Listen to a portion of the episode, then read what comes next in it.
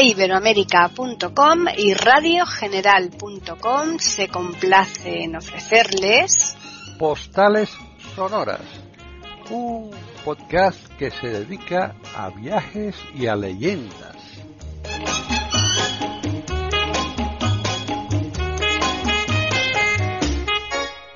¿Qué tal? Bienvenidos un día más a Postales Sonoras, Cultura y Leyendas aquí en iberoamérica.com. Soy Paqui Sánchez Galvarro. Vamos a mm, seguir nuestro periplo maravilloso por Italia.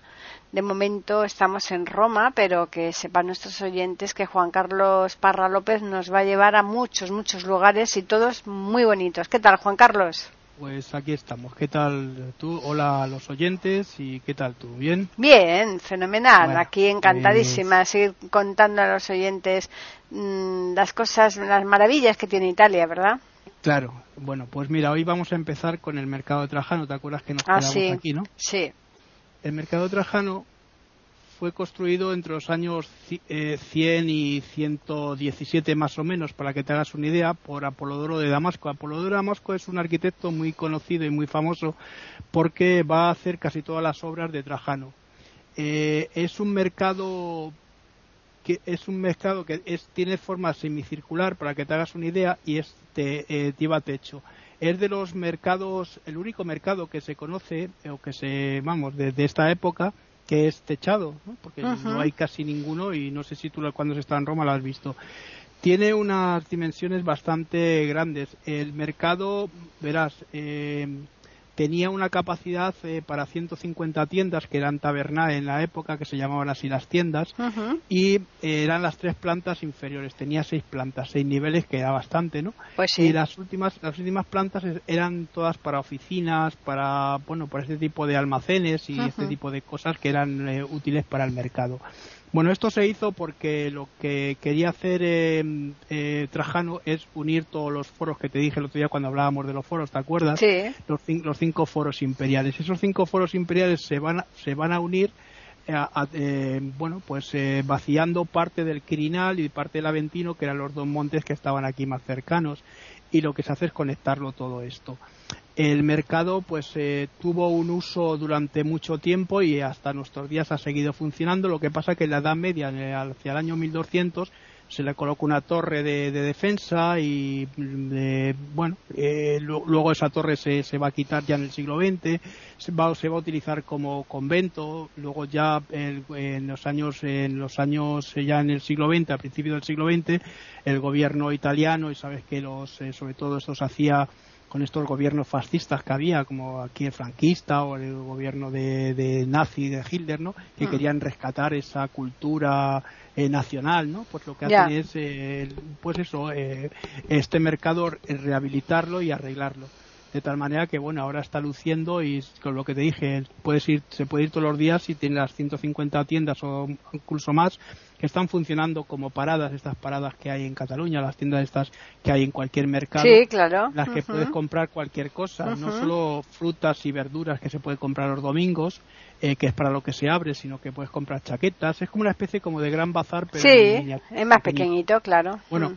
Al lado, al lado del, del, mercado está la columna trajana, la columna, eh, columna trajana que se dice en italiano, ¿no? que es hmm. una columna que se colocó aquí en este lugar, eh, en el foro. Eh, verás, es que aquí había un templo que era, era la Basílica Ulpiana o Ulpiano, que hizo también Apolodoro de Damasco. Este también lo hizo en la época de Trajano.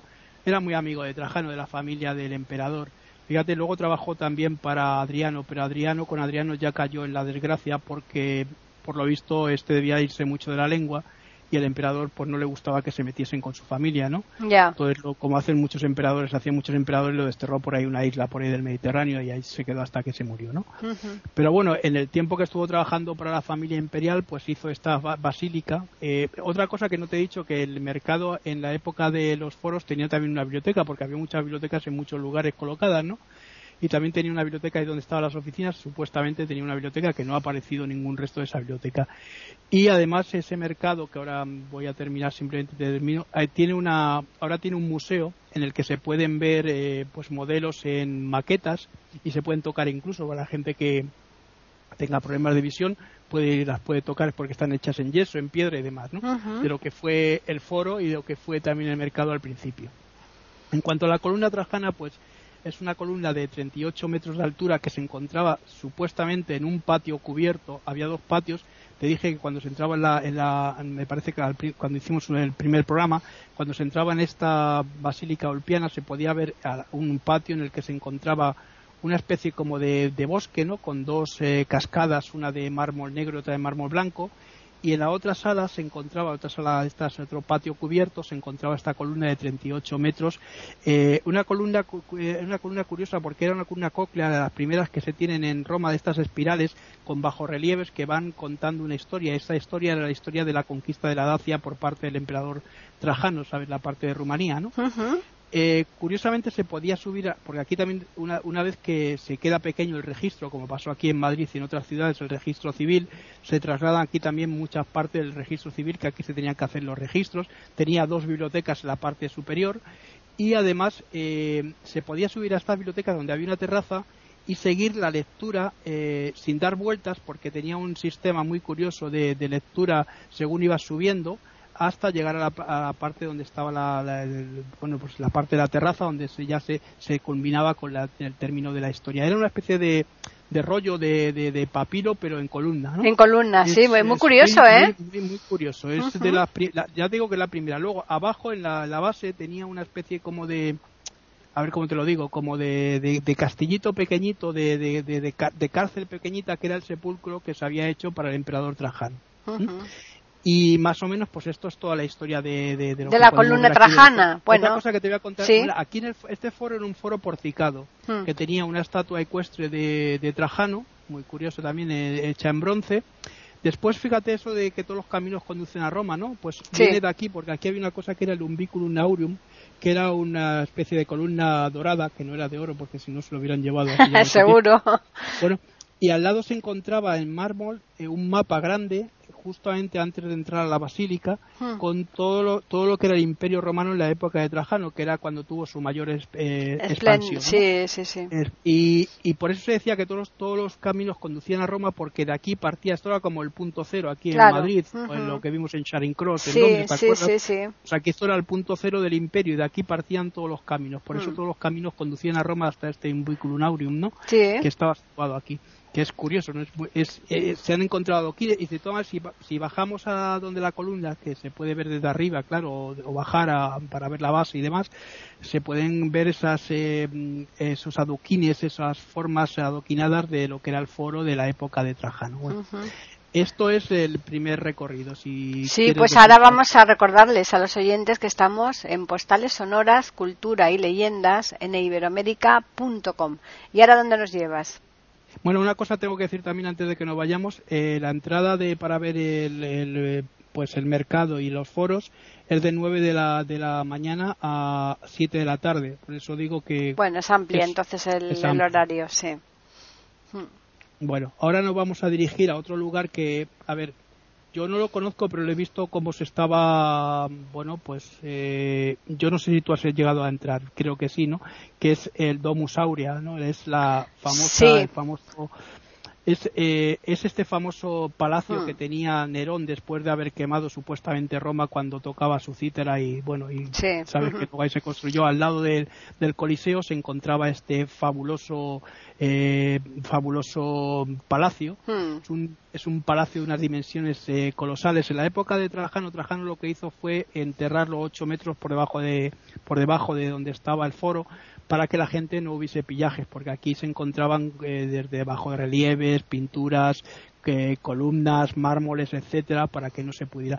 Por eso esto se, se ha conservado durante la Edad Media, porque no se trabajó en esta en este en este área para conseguir el mármol y las piedras para por eso el, palacio cuando se ha, ha, salido a la luz en el año 2017 que ahora se ha, se ha reabierto no hmm. ya sabes que cuando hemos ido yo por ejemplo cuando iba se, estaban haciendo las excavaciones se veía como poco a poco iba saliendo ese palacio a la luz no sí. Bueno, ahora pero pero fíjate Juan Carlos que no te extrañe de la, la pillería porque yo por ejemplo en la visita que hice al Hermitage en San Petersburgo, había piezas que le faltaban trozos, ¿eh? porque la gente se, se había llevado trozos. ¿eh? Recuerdo lo que me está diciendo porque también nos dijeron a nosotros que es cierto, pero eso eso pasa en todos los sitios. Por eso. Si te vas a, las pues... de Altamira, pues han hmm. tenido que cerrar porque mucha gente ponía allí y depositaba la mano para conseguir si podía una piedrecita chiquitita. Sí, sí, sí, por eso te digo que, que eso eh, es, vamos, es tremendo. Eso es, eso va con la humanidad. Sí. Dice, bueno, puedo conseguir. Mira, yo cuando estuve en Siria, eh, esas tonterías, ¿no? Que, vi una piedrecilla que había suelta allí, me la llevé, esas pequeñitas que eran de allí de la.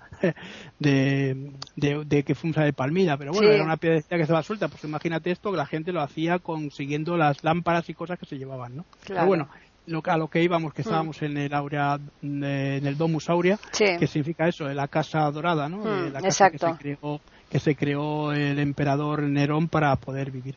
Bueno, esta, hay recorridos en español que los podéis hacer perfectamente y además es, un es muy curioso porque eh, se pueden ver esas pinturas que yo decía y hay una sala octogonal que está hecha con el mismo sistema que se hizo el ¿te acuerdas cuando fuimos a ver el Panteón de Agripa, no? Sí. Esas formas eh, con un óculo, un hmm. óculo octogonal, con lo cual esa luz que se refleja es impresionante cómo se puede se refleja en todo lo que son las columnas. Claro. Tenía más de tenía más de 300 habitaciones el, el, palacio, se quedaba casi sin nada para que este señor Dicen que el fantasma todavía de Nerón fue, pues vaga por estas eh, habitaciones medio loco. Pues seguro.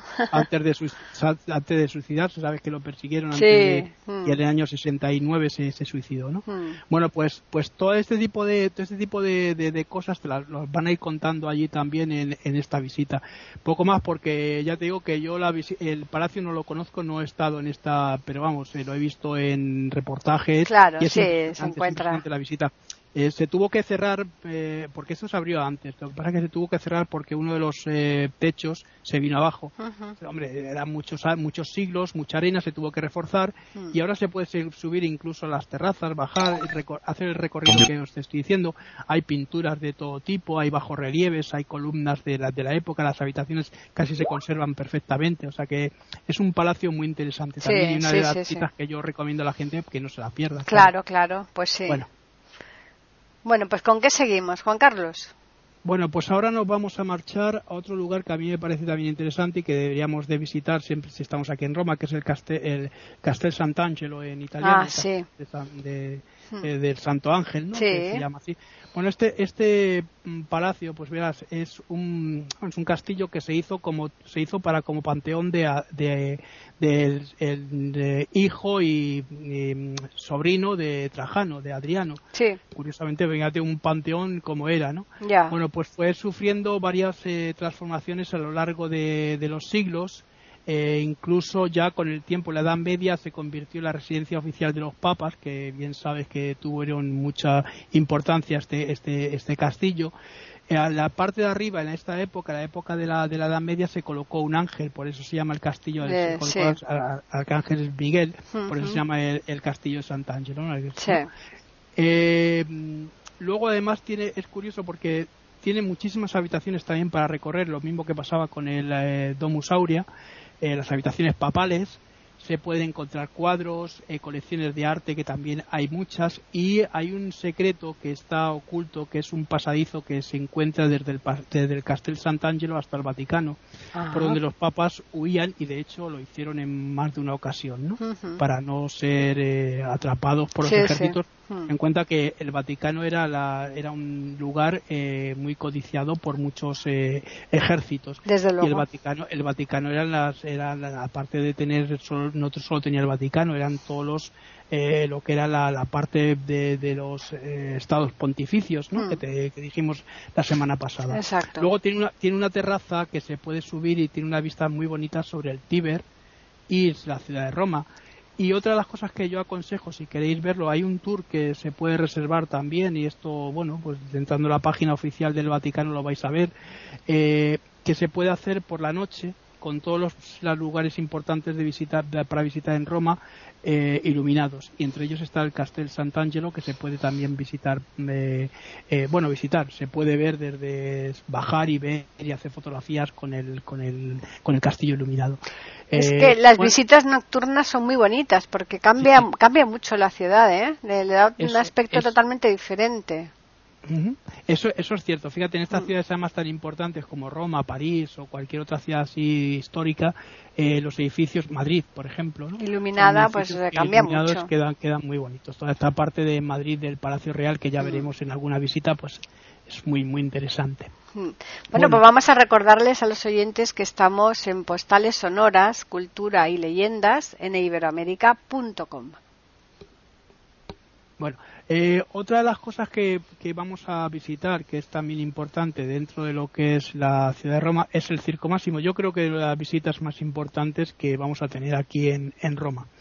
Eh, actualmente es un parque, un parque enorme. Lo que queda es la, no queda mucho. Lo que tenemos que tener es hacer un ejercicio de imaginación sobre lo que vamos a ver eh, nos podemos imaginar, si te acuerdas de la película Ben-Hur o la, obra que hayamos mm. leído, los que hayan leído la obra mm. Ben-Hur, ¿no?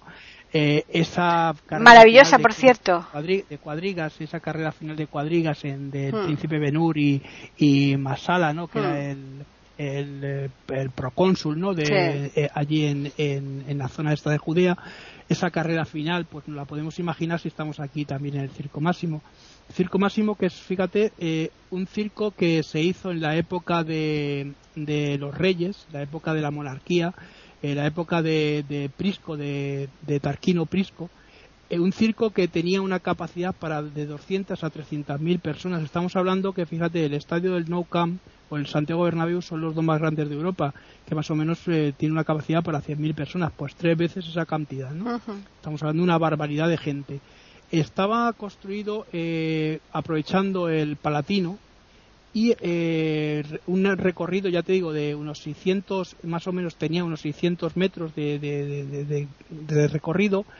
Eh, ciento, se, habla de unos 118, o sea, hasta 140 de ancho. Fíjate, Fíjate eh, podían, cabían 12, 12 cuadrigas eh, compitiendo en, en, pista, era muchísimo. Por cierto, les voy a comentar una anécdota también curiosa, que es que en el Circo Máximo hubo un vencedor, un, bueno, una especie como de artista de estos de cuadrigas, una auriga, famoso, que era cordobés y este ganó 1400 y pico, 1460 y tantas carreras. Fue el que más eh, ganó y fíjate al final de su vida se le, se le dio un dinero y una, un sueldo, un sueldo vitalicio y eh, pudo comprarse una, una finca, una, una villa en, en el Lacio, ¿no? que es donde murió. Pero curiosamente era pues eso, que había competiciones entre los rojos, los verdes, los blancos y los, eh, los blancos y los el color púrpura que pertenecía al emperador. Él perteneció a casi todos los equipos y en todos ganó y tuvo muchas victorias eh, en este circo.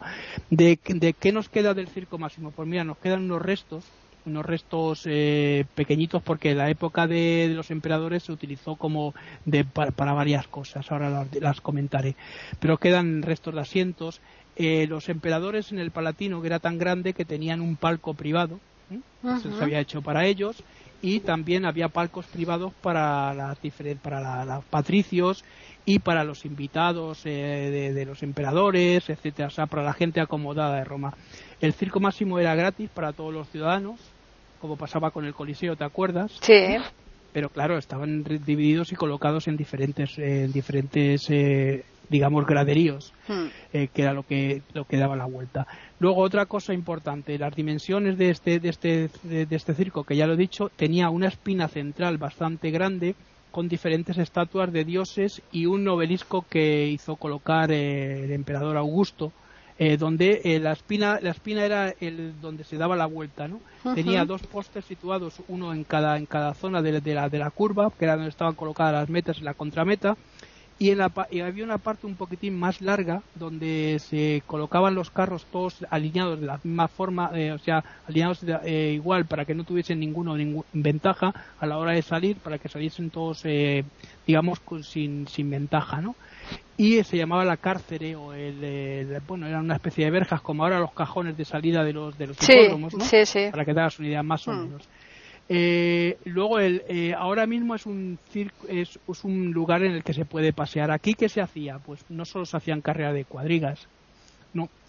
Aquí también se hacían eh, eh, peleas de gladiadores, las llamadas eh, ludi, ludi gladiatori, ¿no? Uh -huh. O se hacían las las eh, las, las, eh, las cazas estas que te acuerdas que también se hacían en el en el Coliseo también se hacían eh, pues eh, otro tipo de, de, de, de, eventos que para los que se utilizaban entre ellos estaban las ejecuciones y aquí sí que es donde se ejecutaron a muchos cristianos en masa yeah. ¿Mm? se hacían también eh, peleas de animales etcétera era un lugar bueno ahora actualmente como ahora actualmente se utiliza para conciertos, pero entonces eh, había dos o tres lugares importantes en Roma y la gente se, te, se, se, tenía que divertir. Acuérdate de esa frase famosa que decía Marcial, ¿no? Pan y circo, ¿no? Que sí, claro, efectivamente. ¿Mm? Uh -huh. Bueno, eh, pues eh, se puede en las visitas hay que te, tengo que deciros que las visitas te, hay que tener cuidado con estas visitas que, que vamos a tener porque eh, se cierra, como tú decías, pronto. Hay que ir prontito porque es un parque público y esos parques públicos, como pasa en algunas ciudades y sobre todo ciudades europeas que no tienen el horario que podemos mantener aquí en España. En otros no, hombre, porque se hace de noche muy pronto, más, claro. Claro, y por eso decía que es más es más laxo aquí, por ejemplo, en, -huh. en, en, España que en otros lugares, pues terminan a las seis y media. Por eso hay que llegar bien y si queréis pasear, luego ir al circo, se puede hacer perfectamente. Y poco más te tengo que decir del Circo Máximo. Creo que es una buena visión la que os estaba os, os he dado, ¿no? De, no, claro, circo. claro, por supuesto. Pues nada, vamos a aprovechar para recordarles a los oyentes que estamos en iberoamérica.com y que Juan Carlos Parra nos está obsequiando con otra postal sonora, cultura y leyendas. Bueno, ahora nos vamos a ir ya al último lugar de visita de hoy, ¿no? Porque uh -huh. es, eh, creo que es bien lo que es cuatro o cinco lugares está bien para, sí. para un programa, ¿no? Uh -huh. Vamos a ir a un lugar que a mí me gusta mucho, que es las Termas de Caracala. Uh -huh. Este lugar, pues, se hizo para, lo hizo el emperador Caracala. Estamos hablando del año, pues, es, ya estamos más avanzado, el año 200 y pico, 212, 217, en la época de los Antoninos que se llama incluso las termas de Antonino también, ¿no? Uh -huh. eh, era un lugar bastante amplio, es, es quizá era la, las termas más grandes que había en Roma en aquella época, era una construcción fabulosa. Ahora te explico un poquitín, también te explicaré cómo funcionaban las termas porque era muy, el sistema era muy bonito. Pero primero voy a hablarte de lo que queda actualmente. Quedan unos cuantos mosaicos, el lugar está también cerrado y record, eh, recordad que también aquí se, se cierra pronto a las seis y media, siete y media en verano es cuando se cierra se cierra el, el, el las termas. Ya digo que quedan unos cuantos mosaicos que se pueden observar, quedan también algunas eh, partes de, de, de, las columnas, de los fustes de las columnas, incluso de los capiteles de las columnas en algunos eh, lugares. Se ha utilizado para hacer conciertos, acuérdate de aquel de los tres tenores que se sí. hizo aquí uh -huh. en las termas de Caracala. Sí. O se ha utilizado también, o sea, también se, se, bueno, pues eh, para visitas de guiadas de gente importante porque es un lugar para digno de visitarse. Uh -huh. ¿En qué consistían las termas en la época romana? Pues había bastantes termas porque había varios eh, lugares y eran un millón y medio de personas. Estamos hablando de una ciudad, digamos, la más grande de, de, de, en aquel momento del mundo, del mundo conocido. Claro. Bueno, pues con todos sus esclavos. Aquí se llegaba al lugar y se entraba en un lugar que se llamaba el Caldarium, que era una especie de basílica grande con las paredes calientes y era como una especie de sauna a lo bestia, donde la gente aquí se despojaba de la ropa y sudaba. Claro. De aquí se pasaba al, al, tibiarium, que era una especie de piscina templada, donde los esclavos le quitaban a los, a los patricios, a los señores, la, mm, las pieles de... Mm, las pieles muertas. Especie, Sí, pero con una especie de guantes de esos que ahora se tienen, de esos... Sí, con, de esos que, que, que, que claro, que pinchan mucho y te van bueno, arrastrando. Pues, sí. era, era, era, era, se hacía pues eso, incluso para abrir eh, y para que no tuviesen imperfecciones la los piel. Poros, se abrían los poros, claro, claro. los poros hmm. después de que estaban abiertos ya de, del calor. Con el calor, pasaba. exacto. Bueno, sí. luego de aquí se pasaba a un lugar que era el Fridiarium, que era un sitio, una piscina fría, donde se bajaba unos escalones y allí Hmm. uno se sentaba hasta que se llegaba ya al lugar final de la, donde los esclavos le esperaban al patricio para darle las cremas o colocarle sus perfumes y demás. eh, se podía eh, era un lugar para, para hacer, eh, bueno, sociabilizarse, ¿no? Con los demás. ¿Por qué? Porque se encontraba también aquí las palestras. Las palestras eran lugares donde se hacía deporte antes de meterse en el caldario y demás y el, baño propio, ¿no? Hmm. Se hacían deporte, no sé si recuerdas, yo Claudio, esas pelotas grandes de, arena que se tiraban unos a otros, hmm. sobre todo es, si la gente que haya visto la película, esa escena famosa entre Tiberio y su hermano Druso, ¿no? Que se hmm. tiran la, la pelota esas pelotas que eran de arena y eran de 2 de dos kilos a 4 kilos. y se colocaban 5 o 6 personas y se iban tirando la pelota de uno a otro sin saber a quién se le iban a tirar. Luego también había una especie como de, juego de aros. Eh, otra cosa que es curiosa que las mujeres tenían un horario para ir a las termas y los hombres tenían otro horario aunque había gente que aprovechaba, hombres así muy curiosos, muy guarretes, que se quedaban allí viendo cómo las mujeres se, se, se desnudaban y demás, ¿no? Esto ha habido en todas las épocas, ¿no? Claro. Y eh, bueno, pues una vez que se hacía el deporte ya se sudaba mucho y se pasaba a este sitio. Y también, mm, también era importante, pues eso, estar hablando de los eh, negocios. Eh, había salas incluso para que los patricios pudieran reposar hablando y charlando y comiendo. Quiero decir que era un lugar en el que se hacía de todo. Se hacía prácticamente después de tener la jornada de trabajo, era cuando se iba, porque se iba, las mujeres iban de 2 a 4 y los hombres de 4 a 5 eje cuando se, la, luz del día se acababa, ¿no? Claro. En cuenta que estamos hablando de ciudades que dependen de la luz solar. Y, Hombre, claro, es eh, que date cuenta que están muy al oeste. Claro. ¿Qué, mm. ¿qué ha pasado con esta...? No, muy al este, están más bien... Bueno, depende, según se mire, claro. estamos hablando... Mm. ¿qué, qué, ha, qué, ha, pasado con, con estas... Eh, con, lo que ha, con lo que ha quedado? Pues mira, las las eh, grandes bañeras hmm. se utilizaron en la ciudad de Roma para las fuentes. Muchas de las fuentes que hay en Roma, pues hablando de la Fontana di Trevi el otro día, ¿te acuerdas? Pero no solo estas, muchísimas, sabes que hay muchas fuentes, son, eh, son eh, bañeras de, que proceden de las temas de Caracala, porque eran bañeras hechas en un bloque único de mármol. Es una cosa muy tremenda, vamos, eso conseguir esas piezas es terrible, ¿eh? Bueno, pues que en la época había, había dinero. Como había dinero, pues se pagaba. Y ya sabes que esto, mm. donde el, poderoso. Don dinero, exacto. Decía Quevedo. sí. Pues no, a lo, a lo, que lo que te estaba contando es que además de, de esto es que eh, hay figuras como las figuras unas figuras famosas que había eh, que son el toro el eh, que se conservan en el museo de Nápoles hay muchas figuras y muchas estatuas que están repartidas tanto en el museo Vaticano todos los museos de Roma adquirieron figuras y, digamos restos de, desde las termas de Caracala. Se encuentra entre la vía, entre la situado entre lo que se llama Viali, que es avenida, ¿no? Hmm. En italiano, Viali eh, del Eterme de Caracala, que es eh, la, avenida de las Temas de Caracala, y la Viali del Aventino, ¿no? que es otro de los eh, también colinas importantes. Eh, el, horario también, os digo, que se puede venir de, de, de 9 de la mañana a 7 de la tarde. Otra cosa que se me ha olvidado antes cuando hablábamos del Domus Aureo, que solo se puede visitar los domingos y los sábados. Hay que tenerlo en cuenta también, ¿eh? Ya, claro, sí, sí. Eh, en esta no, en esta podéis ir todos los días, pero recordad que a una hora ya prudencial la gente se va recogiendo que no estamos hablando de los eh, horarios que hay más laxos en otros países que se deja un poquito. No, pero hombre, ya tienen, ahí es un horario bastante prudente, o sea, está bastante bien. Eh, es, eso es. Eh, bueno, y que es una visita recomendable y que, bueno, se, se, puede ir andando y se puede estar un ratito allí paseando y viendo cómo, con la imaginación, cómo los patricios estaban allí bañándose, o cómo hacían sus actividades, etcétera.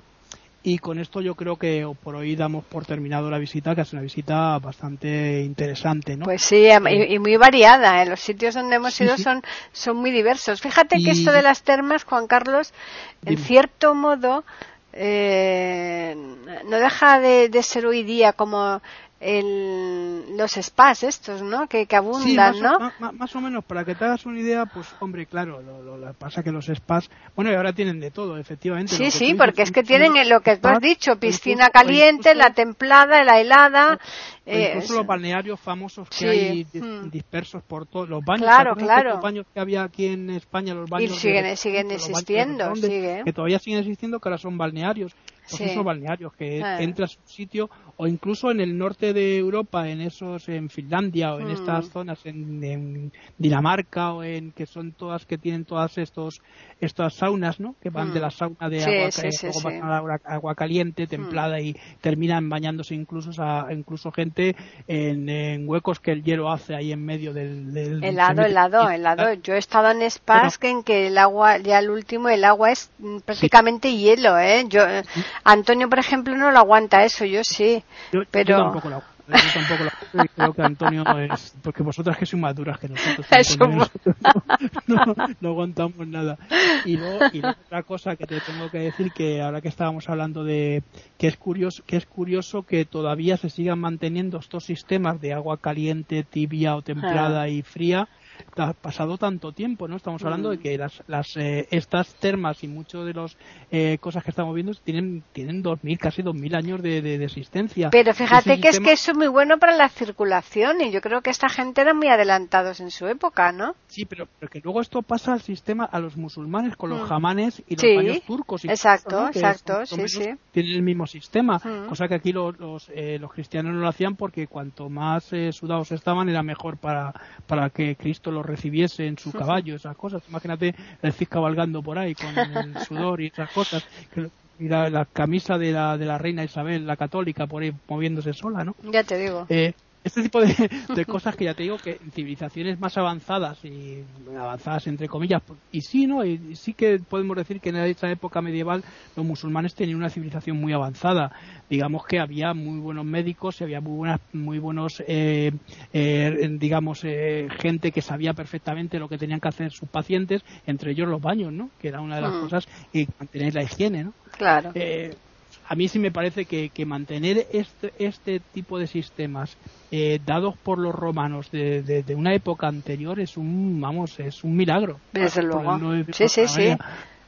Ahora, ahora resulta que ya tenemos, pues como decía, que los esclavos hacían todo tipo de tal, pero ya la tecnología, aquí también tenemos nuestros baños eh, eh, públicos. Fíjate que hablábamos de este, de este ganador de, de cuadrigas, ¿no? En el Hmm. Circo Máximo.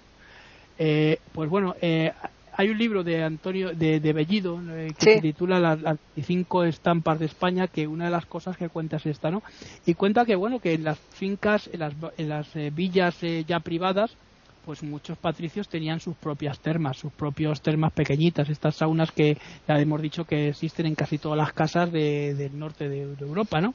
Pues ellos tenían sus propias termas, con sus saunas, con sus calda- caldarium, con sus eh, tibiarium, con sus... Lo que pasa que muchos de ellos, fíjate, cuando estaban en Roma no las utilizaban porque les interesaba sociabilizar y sobre todo darse a conocer. Había muchos promotores, por ejemplo, de gente que quería y traía eh, animales o traía una serie de cosas que las quería exponer al público en el Coliseo en el Circo Máximo y tenía que pasar por estos lugares para que la gente los conociese. Claro. No, pero eh, date cuenta, Juan Carlos, que mm, eh, ellos tenían eh, lo avanzado que, claro, estaba la, la clase alta, ¿no? Los patricios que tenían todo, porque por supuesto eh, le- le- los plebeyos, los pobres, pues estarían como el resto de los mortales, que no tendrían ni baño en sus casas, ¿no? Eso por supuesto, porque No, pero, yo- pero, pero muchos patricios tampoco tenían. Es decir, No, claro, ellos claro. eh, El sistema que tenían de levantarse, los esclavos eh, les perfumaban, porque sabes que los perfumes Mm. se hacían, le echaban un poco de perfume. Lo primero que iban era, era ver a, a sus dioses eh, privados, que eran Mm. los lares, los manes y los penates de la casa. Mm. Después tocaban, como te dije, y esto es una cosa que no es que hay que escandalizarse, tocaban el- un pene que tenían eh, colocado de, en la puerta de la entrada, que era para darles suerte, Sí. y se iban al trabajo. Después del Mm. trabajo lo que hacían era irse a las termas. Luego había baños públicos también para... para Claro, eso, eso, eso te iba a comentar yo, que, cuando, yo llegué aquí a Madrid en los años 60, había, eh, por ej- en embajadores había unas duchas públicas, que después ya las quitaron, lógicamente, Sí, y, sí, eh, sí. porque había casa, había bastantes casas en que no, y- no- y no ba- y tenían baños baños. Para, para, para hacer las necesidades, es decir, Mm. había en retiro, yo recuerdo, no sé si Mm. todavía siguen existiendo estos baños públicos para entrar, había una persona que como en casi toda Europa que te cobraba un dinero por ir a- Mm. al, al urinario o ir a hacer tus necesidades. Claro. Te daban un papel y demás. Yo no sé si ahora eso, eso se ha cerrado en el, en el retiro. Ni pero idea, vamos, no lo sé, pero vamos, muy poquito y hay baños públicos en embajadoras que tú dices luego los, los siguieron utilizando hasta hasta hace muy poco también que los han cerrado con esto de la COVID, ¿no? Para la gente, los indigentes.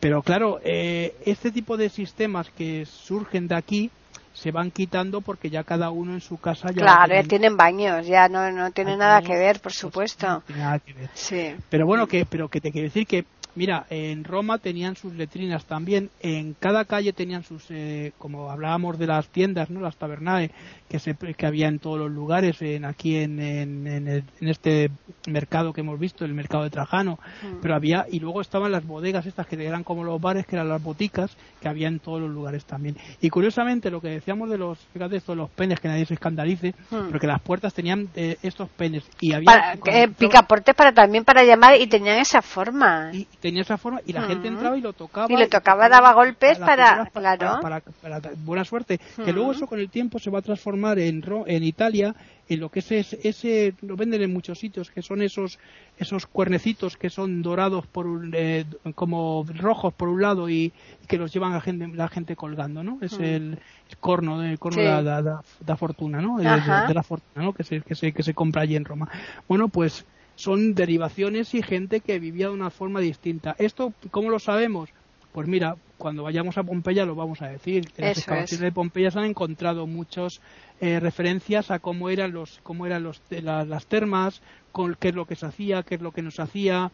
Eh, este tipo de que te estaba diciendo de figuras, no solo había eh, penes, había, sino había que había también cuernos de gente que, que eran como manos con, poniendo los cuernos en casi todas las partes de arriba de los edificios. Eso era para ahuyentar la, la, mala suerte de, las casas. Sí, sí, sí ten en cuenta una cosa, que la civilización romana mm, tenemos que juzgarla eh, de acuerdo y metiéndonos en lo que era su forma de pensar. Hmm. No podemos juzgar una civilización con la moral pasada por, el cedazo de la, de la Iglesia Católica eh, de tantos siglos, tampoco la podemos juzgar con nuestra moral del siglo XX porque es imposible y también hay que tener en cuenta una cosa, que esa civilización dependía de la esclavitud para poder tener un desarrollo.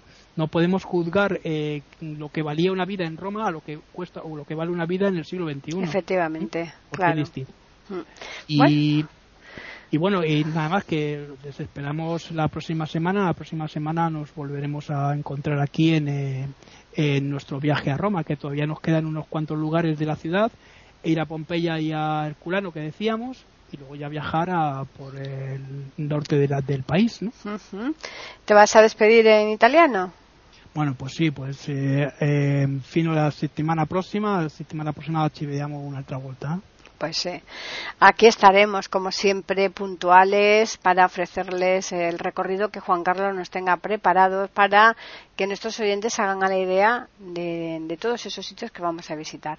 Vamos a darles, eh, para que nos puedan escribir si lo desean, los medios eh, a donde pueden hacerlo, que son el correo postales arroba eiberoamerica.com y también tenemos el Twitter eiberoamerica con las iniciales e I y la A de América en mayúsculas.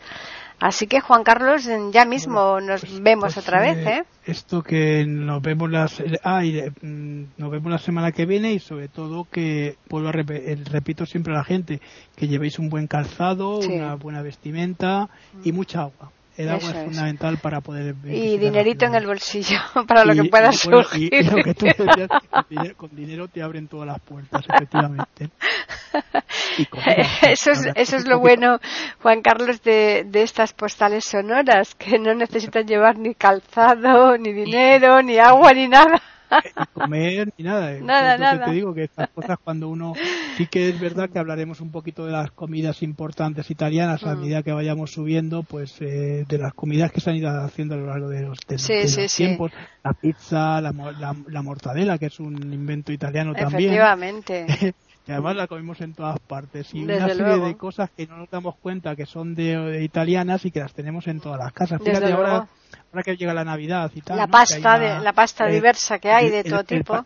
El, panetone, ¿no? Que lo el vamos panetone, a ver en sí. precisamente fíjate cómo surge, antes de despedirme lo voy a contar como anécdota que es una cosa muy curiosa, muy bonita.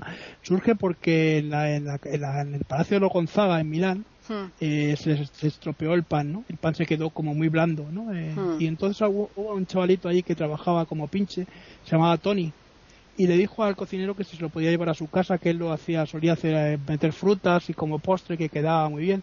Entonces vio que era muy bonito, que era muy bueno, que lo probó el cocinero, dijo, esto está riquísimo. Y se lo presentó a los a los eh, duques de, de, de, Gonzaga, ¿no? Para que lo probasen. Y, dijeron, ¿y esto que está tan rico que es? Dijeron, no, es una cosa que hace Tony, el pan de Tony. Y se quedó el pan de Tony y el panetone. Ah, claro. Sí, sí, sí, sí, sí. Luego tiene otra cosa que también se come, que es el pan doro, que también se come. Y en, y en, en la Pascua, que yo he estado en la Pascua en Roma y en, bueno, casi todas las ciudades, hmm. te decirte Felice Pascua, que te la dicen en todos los lugares, se come una cosa que es la colomba. La colomba significa paloma en italiano, que es un bollo parecido al panetone, pero eh, con forma de, de, paloma, paloma con los brazos, eh, con las alas desplegadas, ¿no?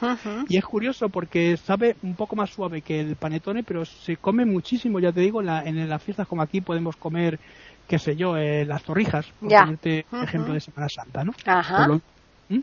Bueno, hay dos cosas también que a mí me encantan, que son los los profiteroles y, y son y, y, el y el tiramisú, o sea que que ya, hemos, hablado de él, que ya hablaremos de sí, mascarpone mezclado con cacao y un poquito de, licor, de eh. licor incluso de, de cuantrón, ¿no? Que sí, se lo que quieras ponerle, y, licor que y los capuchinos, no olvidemos los capuchinos. El capuchino es una de, las eh, mm, bebidas más importantes nacional del café capuchino. Mm, se toma en todos los lugares, pero no solo esto, es que tenemos pasta.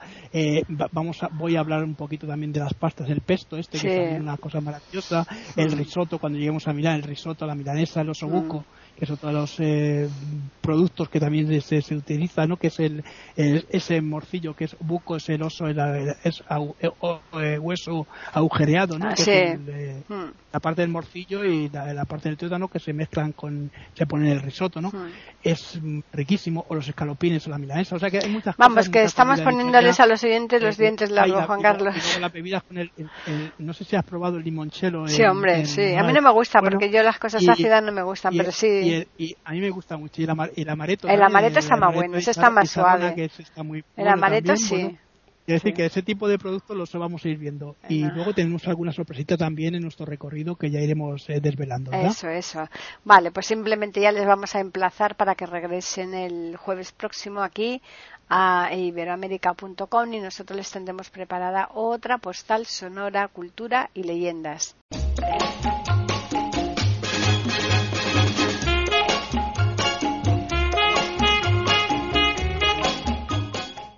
Acaban de escuchar un nuevo episodio de Postales Sonoras, ese podcast que cada semana emitimos con mucho gusto en iberoamerica.com y radiogeneral.com.